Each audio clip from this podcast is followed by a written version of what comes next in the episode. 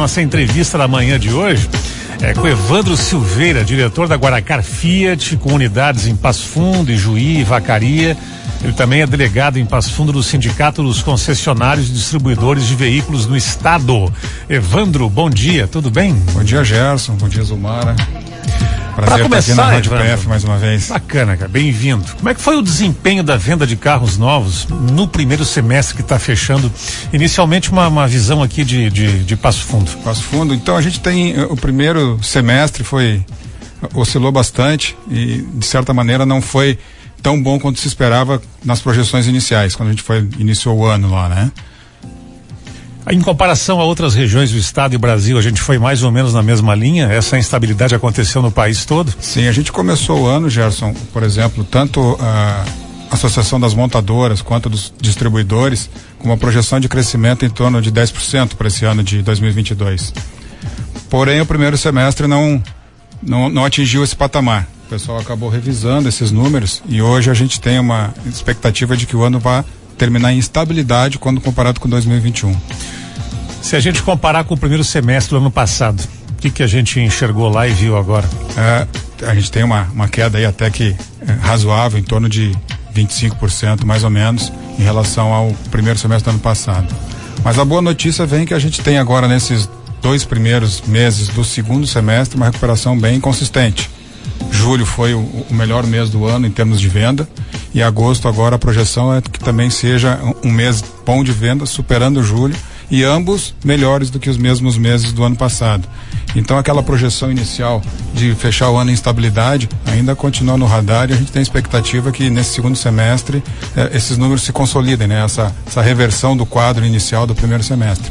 Isso tanto para Passo Fundo quanto para o Rio Grande do Sul. São realidades muito parecidas. Passo Fundo tem acompanhado ali, né? Muito próximo o número do estado como um todo. Evandro, esse desempenho que não foi o esperado, ele tem a ver com o novo, tem a ver com o usado, é uma mistura de tudo? Ah, é um pouco de tudo, viu, Gerson? O próprio usado vinha de um momento muito bom, os dois anos de 2020 e 2021, até em função de fatores como, por exemplo, a escassez do novo, fez com que o usado tivesse um volume muito expressivo de vendas. Então está caindo um pouco esse ano também, mas comparado com uma base, né, de crescimento muito forte que teve em 2020 e 2021. Então o usado é um produto que hoje, é, assim, é muito procurado no mercado de uma maneira geral. Pois é, eu queria começar contigo assim, é, entrando dentro dos números. É, continua hoje valorizado o carro usado? O carro usado continua bastante valorizado. É, a liquidez é uma questão importante no usado, principalmente para gente que trabalha com o produto, né? A gente percebe que o, a velocidade de giro do usado ela diminuiu um pouco o apetite em relação a, aos dois anos anteriores, mas continua muito bom. O produto, o usado de qualidade, esse é aquele que não para na loja, né? Uhum.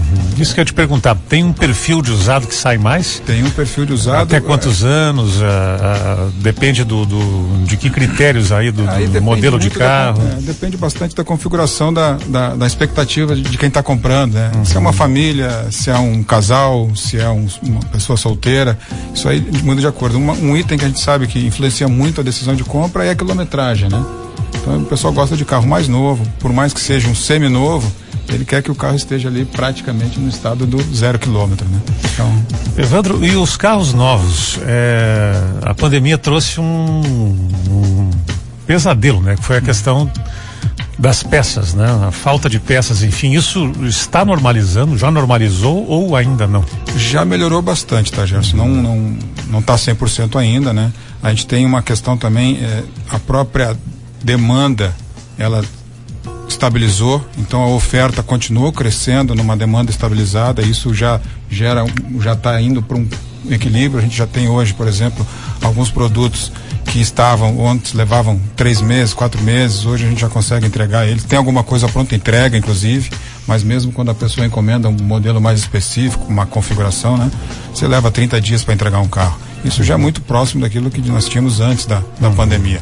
Alguns, alguns modelos com uma demanda maior, a gente tem nosso caso lá, a Estrada, por exemplo, que é um carro que realmente tem uma demanda mais alta, aí você tem um tempo de entrega um pouco maior. Uhum. Mas, assim, normal ainda não está. O semicondutor, né, que é o, uhum. o vilão da história, é esse continua faltando. E, e os carros, em função da incorporação de muita tecnologia, cada vez precisa mais desse tipo de componente. Uhum. E disputa com todos os outros equipamentos eletrônicos que a gente tem em casa, né? Lá no pico da pandemia, qual foi o tempo máximo que teve de espera para pegar um usado? Ah, chegou a sete meses. Que loucura. É. E, eh, e a gente percebe que isso era algo que afetava todos, porque é, o nosso cliente continuou esperando o carro, senão uhum. que ele não encontrava alternativa em outras marcas, porque uhum. ninguém tinha. Sim, não foi específico de uma marca, né? Não, foi uma coisa de, de, mundo todo. E né? foi aonde entrou o usado também nessa questão, uhum. né? E por isso o crescimento forte dos usados nesse período aí, porque o pessoal uhum. precisava de alguma maneira trocar. Sim, ele veio, carro. aqueceu e não desaqueceu. Exatamente. Uhum. Evandro, é, olhando para frente, né? Enxergando aí já, vamos dizer, 2023 e também já aproveitando fazer uma pergunta dupla para ti assim, como é que tu enxerga o mercado já no ano que vem e as tendências de mercado? O que que o brasileiro na média assim está comprando hoje de carro? O que, que ele está buscando num veículo? É, hoje, assim, falando em termos de, de, de, carro zero, por exemplo, o SUV é um carro que, vamos assim, se destaca na preferência do público. Uh, porém, a gente tem uma realidade onde também as próprias montadoras, pela falta de insumos, acabaram, de certa maneira, priorizando aquele carro que tinha um valor agregado mais alto. Então a produção de determinado produto, como esses aí, acabou sendo privilegiada. Uhum. É, eu penso que a, o, o, carro, o hatch, por exemplo, que sempre foi um carro que teve uma participação muito grande no volume de vendas, a partir de uma normalização do fornecimento dos, dos insumos, ele vai voltar a crescer mais uma vez, porque ele atende de maneira geral ali mais democraticamente, né, as, a maioria das famílias do, Brasil. E ano que vem, como é que tu enxerga o mercado? é, após a estabilidade de 2022? Tu acha que ele volta a crescer?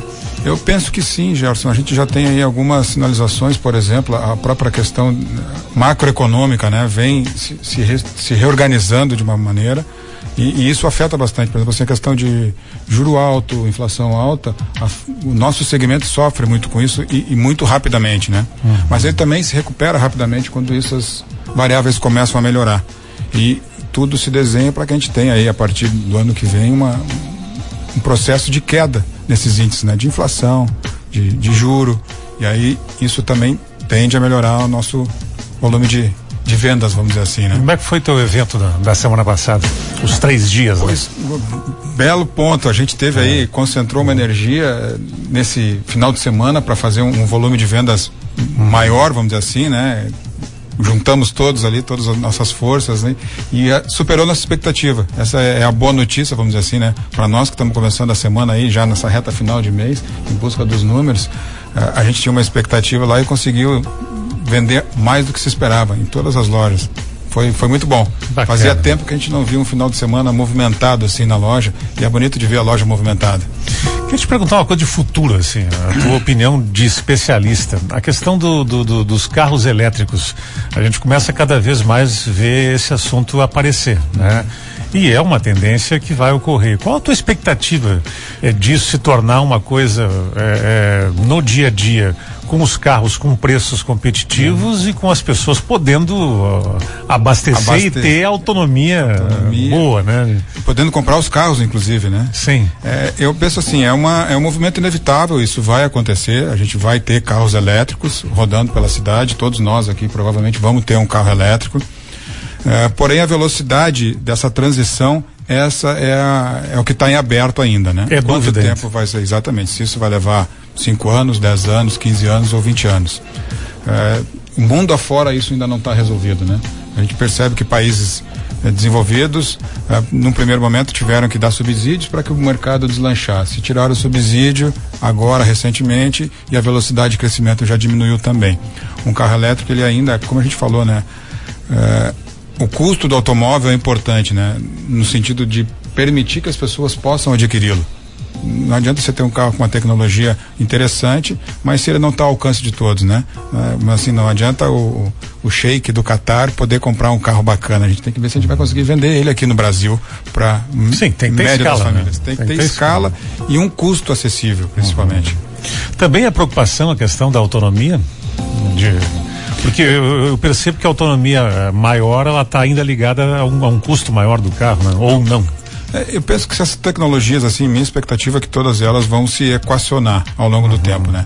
Agora tem, é, que eu imagine assim, quando que ele vai se tornar tão competitivo como um carro a combustão? E no Brasil a gente tem uma particularidade ainda, que a gente tem a, a questão do álcool, que é, mesmo do ponto de vista uh, ecológico, vamos dizer assim, uhum. né? É bastante competitivo. Todo o ciclo de produção da cana até ela virar combustível, quando você compara com o carro elétrico, ele tem ali uma, uma competitividade boa.